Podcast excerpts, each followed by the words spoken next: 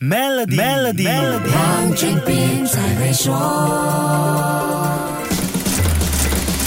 你好，我是黄俊斌。相信一般家庭对洋葱平时不会太关注，因为我们家里储备的洋葱一般数量都不会太多，洋葱也没有办法存放太久。那么现在世界最大的洋葱出口国印度定下了出口最低价格来限制洋葱出口，这会不会影响我们平时煮饭做菜呢？马来西亚人一般又会选购哪里来的洋葱呢？这是一个很有意思的话题，来听听马来西亚杂货商总会总会长方志明怎么说。这个影响在马马来西亚一定是很大，因为马来西亚大概是七十到八十八千的老百姓或者是一些餐厅喜欢用的这个印度的大葱，因为它的品质来的会比较好。看来我们家里很大可能就放着几个印度入口的洋葱。如果印度的洋葱供应持续的短缺，限制措施又继续下去，是不是可以选择其他地方来的洋葱呢？再下来，大葱假如它禁止，或者是它有一个顶价，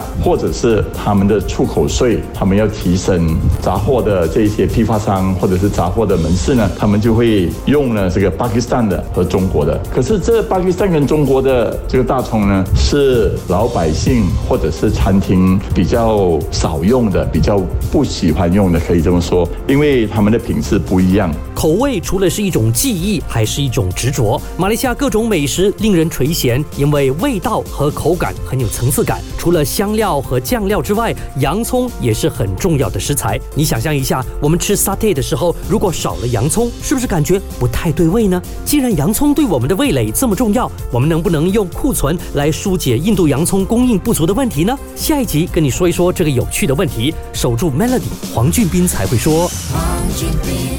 说。Maybank Premier 能为您提升财富增值潜力。欲获得更多奖励，请浏览 Maybank Premier Wealth.com/rewards，需符合条规。